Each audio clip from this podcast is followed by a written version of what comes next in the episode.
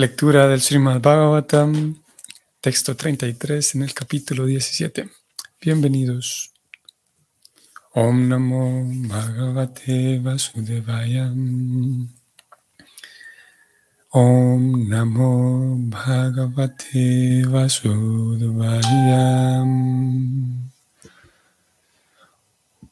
Om Namo Bhagavate Vasudevaya.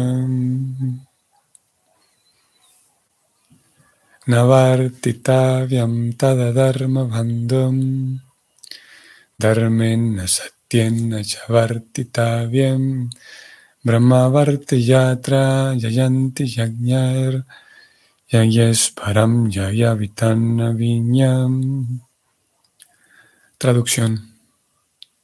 Por consiguiente, dijo el rey, Oh amo de la irreligiosidad, no mereces permanecer en un lugar en el que los expertos celebran sacrificios conforme a la verdad y los principios religiosos, en aras de la satisfacción de la suprema personalidad de Dios. Significado. Yagnyesvara, o la suprema personalidad de Dios, es el beneficiario de todas las clases de ceremonias de sacrificio. En las escrituras, esas ceremonias de sacrificio se prescriben de diferentes maneras para las diferentes épocas. En otras palabras, sacrificio significa aceptar la supremacía del Señor y con ello realizar actos mediante los cuales el Señor se sienta satisfecho en todos los aspectos. Los ateos no creen en la existencia de Dios y no realizan ningún sacrificio que persiga la satisfacción del Señor. Cualquier lugar o país en el que se acepte la supremacía del Señor y en consecuencia en que se celebren sacrificios se denomina Brahma Varta. Existen diferentes países en diferentes partes del mundo y puede que a todos y cada uno de ellos, perdón, y puede que todos y cada uno de ellos tengan diferentes tipos de sacrificios para complacer al Señor Supremo. Pero lo más importante para complacerlo se señala en el Bhagavatam y es la veracidad. Interesante.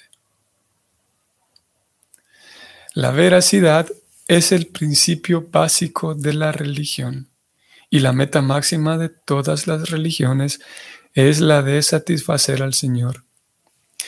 En esta era de Kali, la mejor fórmula común de sacrificio la constituye el Sankirtan Yagya.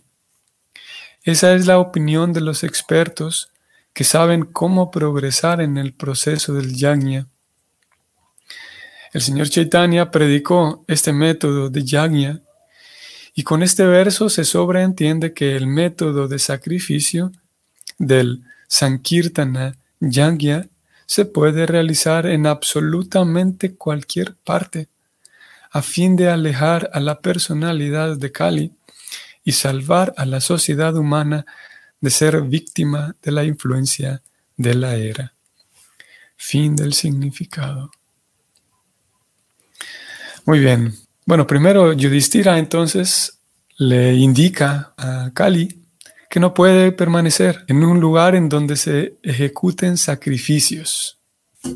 Y Prabhupada, como ustedes vieron, Prabhupada entonces termina diciendo, va elaborando en el significado, comienza eh, con un nombre de Dios que es Yagnyesvara, un nombre, Yagnyesvara, que significa el amo de todos los sacrificios.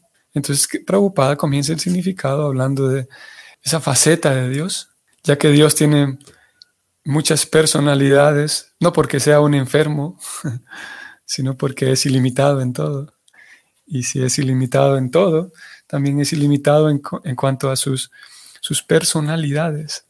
O sea, en cuanto a, podemos decirlo así, las facetas, diferentes facetas de Dios. Y hay diferentes, para cada faceta, entonces Él recibe diferentes nombres.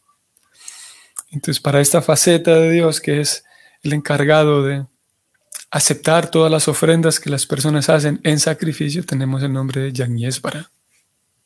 Podemos decir, ¿no? Así como alguien, nosotros mismos estamos ahora mismo participando de esta lectura del Bhagavatam, pero simultáneamente posiblemente alguien tiene algo cocinando en la cocina, en la estufa, o alguien está pendiente de otras cosas.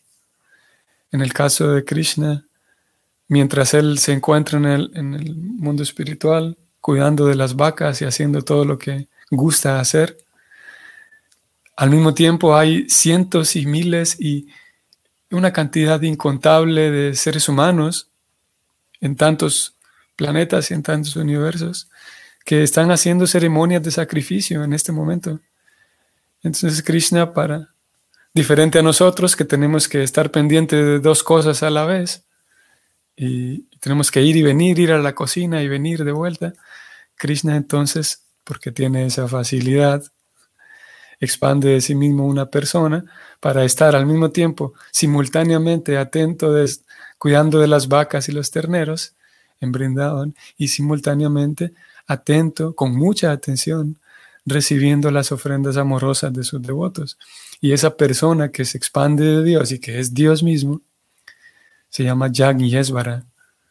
Aquí Prabhupada lo define como la suprema personalidad de Dios, el beneficiario de todas las clases de ceremonia de sacrificio. Así que cuando hacemos un pequeño ritual, una pequeña ofrenda, Krishna está definitivamente presente, atento a cada una de las, por muy simple y que, sea esa ceremonia, ese, pequeñito ritual en mi casa, Krishna está presente.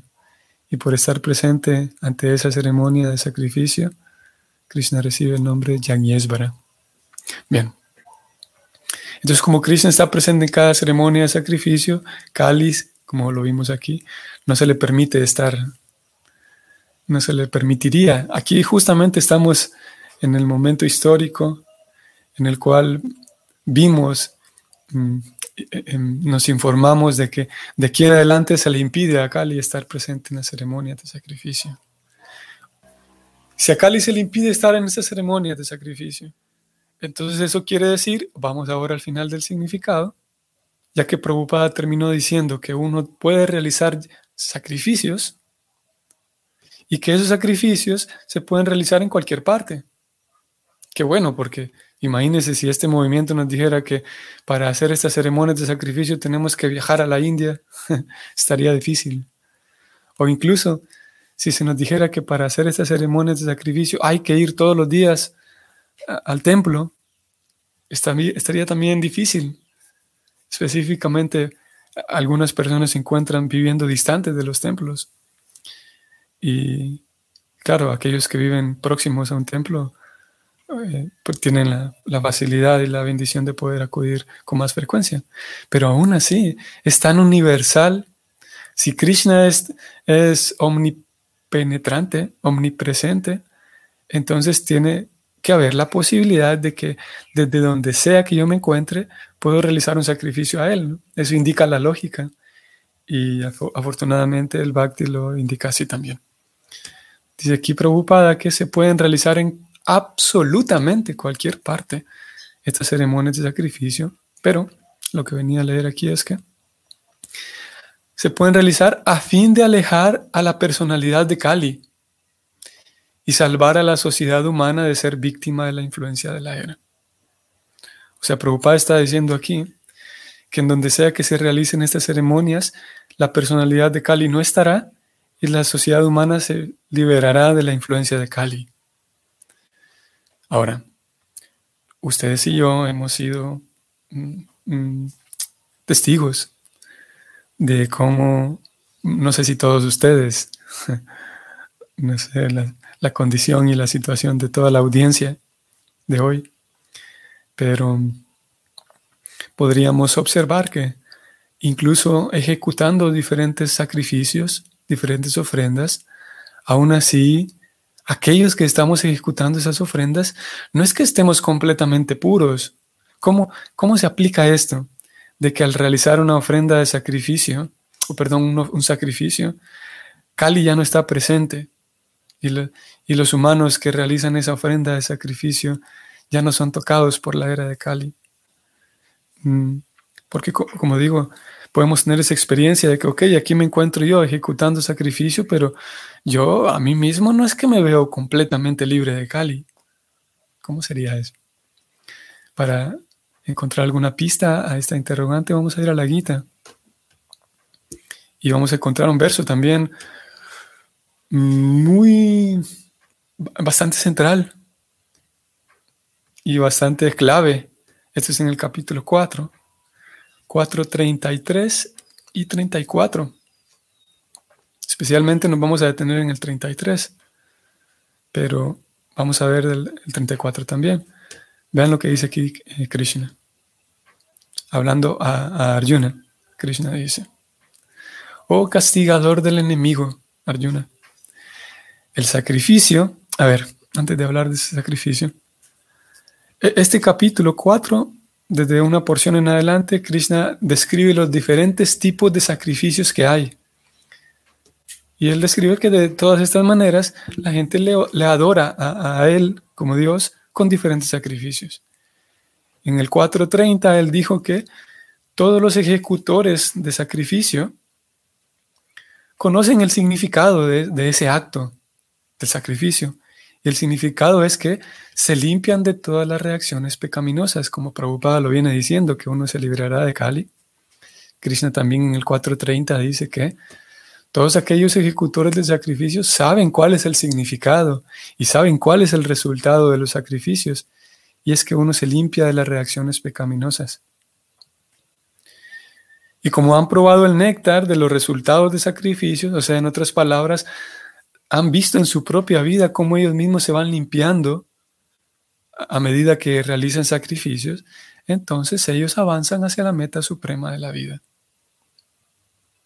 Aquí encontramos ya una primera pista. Krishna dice que uno va probando internamente, o sea, para esto hace falta introspección, que uno pueda darse cuenta de que sí, eh, estoy siendo transformado por estas pequeñas actividades rituales de sacrificio. Eso lo dice Cristo en el 30. Ven qué interesante. El tema del sacrificio es, bastante interesante. Krishna dice aquí en el 31, enseguida, dice, Oh tú, el mejor de la dinastía Kuru, sin sacrificio jamás se puede ser feliz en este planeta ni en esta vida. ¿Qué puede decirse entonces de la siguiente? Nadie puede ser feliz sin sacrificio. 32 dice Krishna, los Vedas aprueban todos estos diferentes tipos de sacrificios, los que ya se mencionaron en versos previos, y todos ellos nacen de diferentes tipos de trabajo. Conociéndolos de, de ese modo, tú lograrás liberarte.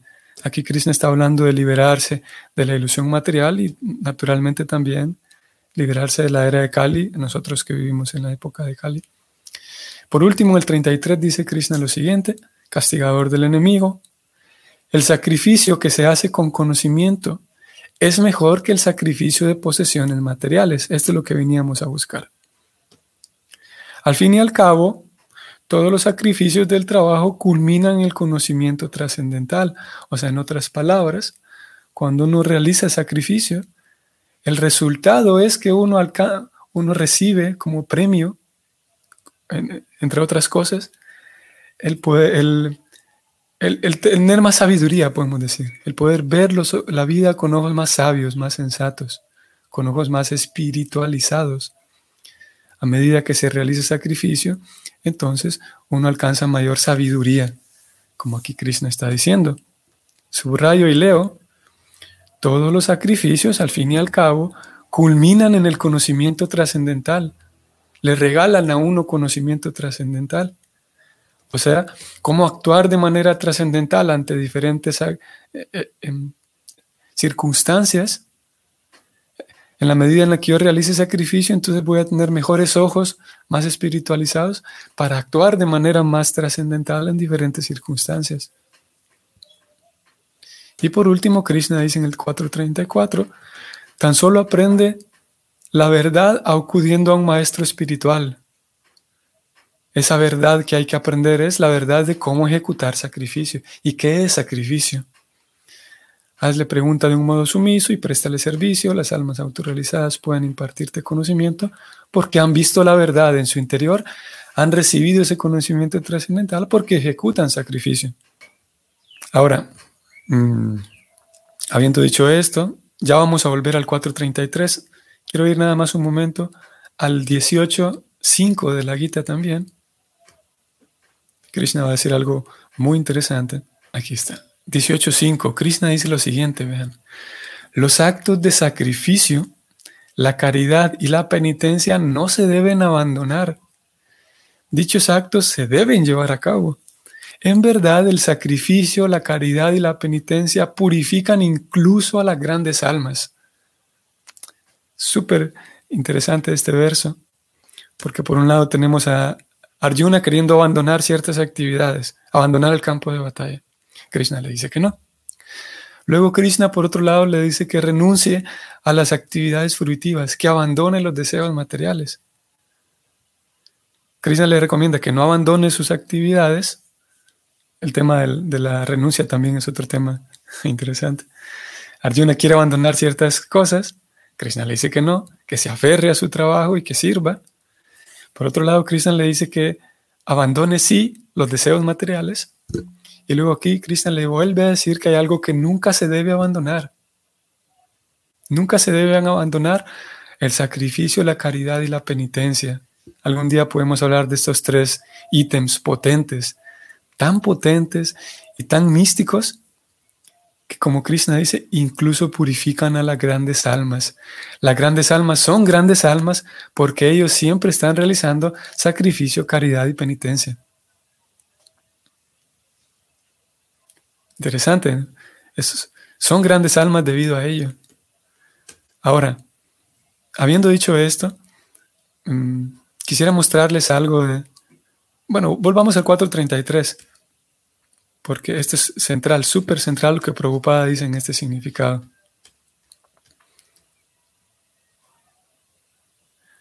...4.33, vean qué es lo que Prabhupada dice... ...donde Krishna dijo que el sacrificio...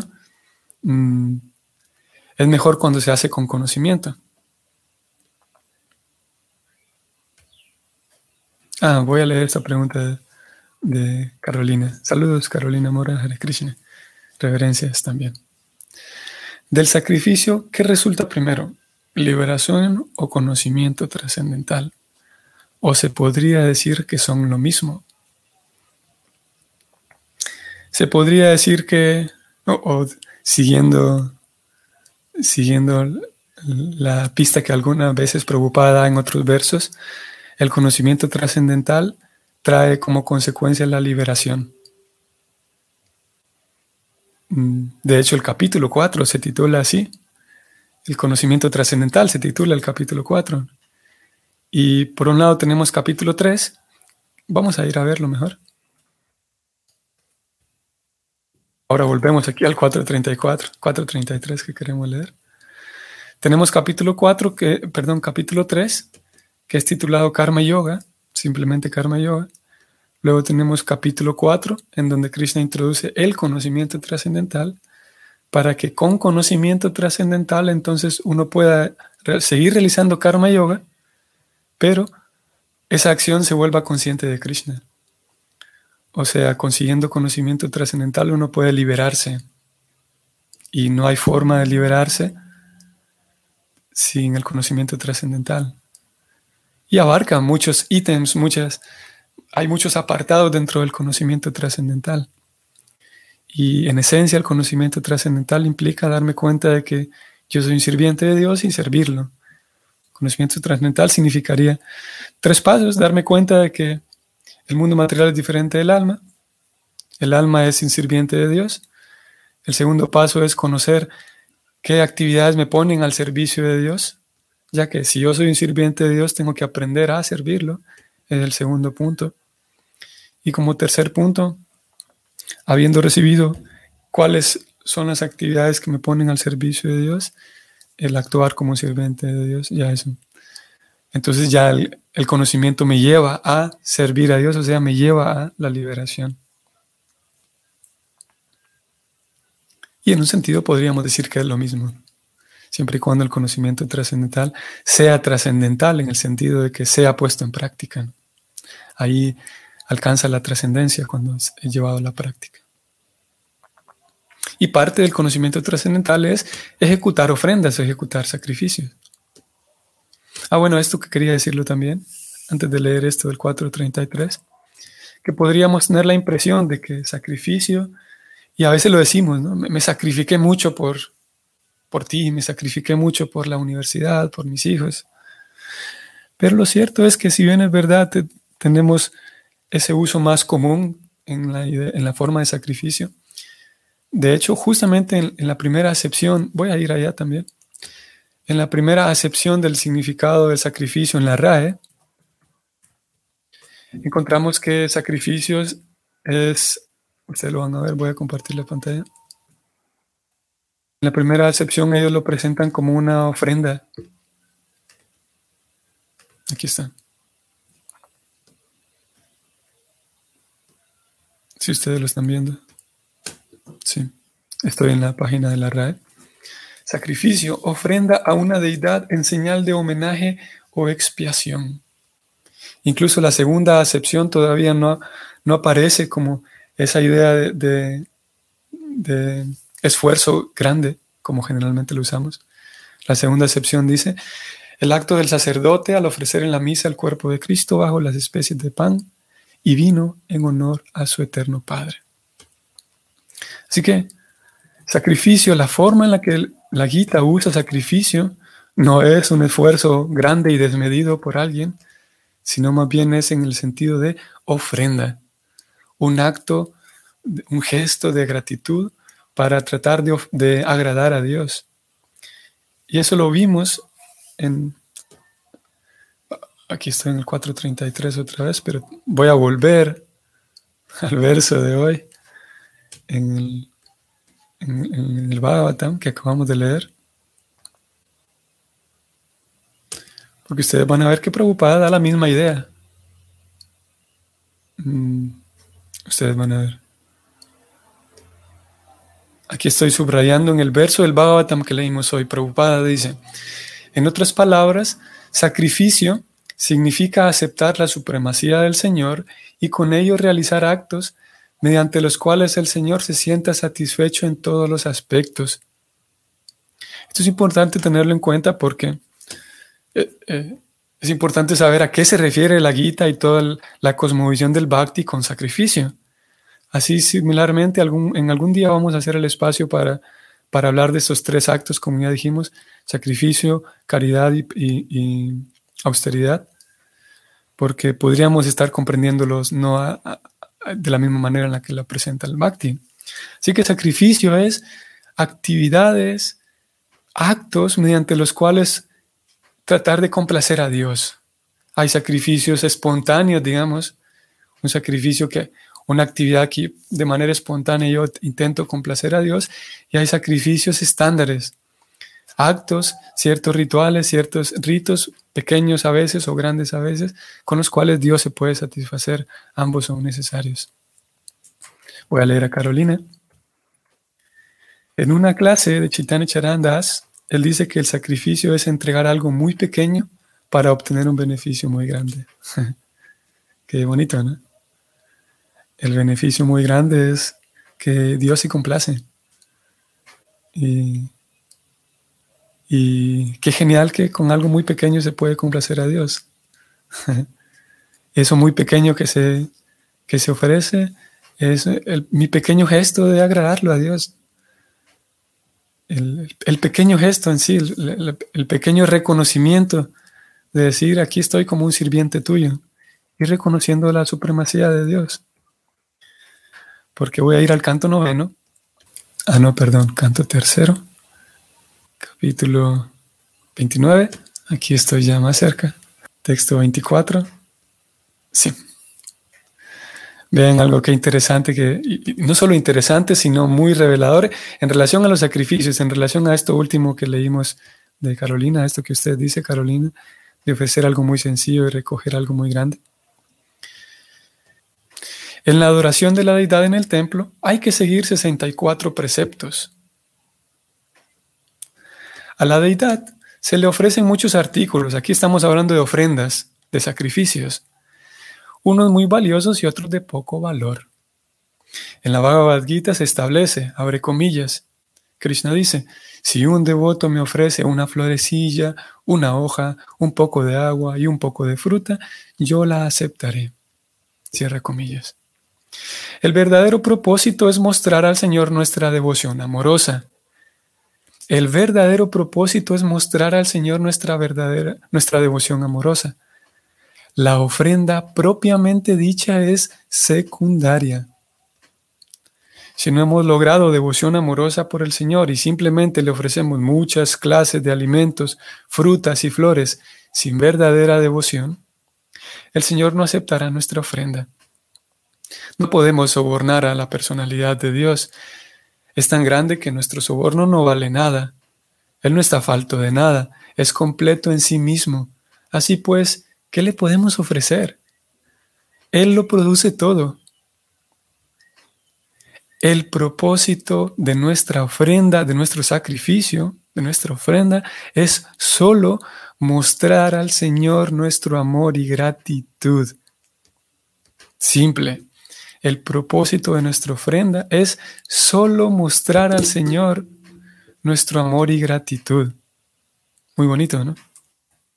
en relación a, la citada, al citado Em, extracto de la clase de Chaitanya Charan Prabhu, el sacrificio de entregar algo muy pequeño. Aquí Prabhupada dice solamente nuestro amor y gratitud para tener algo muy grande. Bien, voy a volver ahora sí a terminar con el 433. Y Prabhupada entonces aquí va a decir algo muy importante.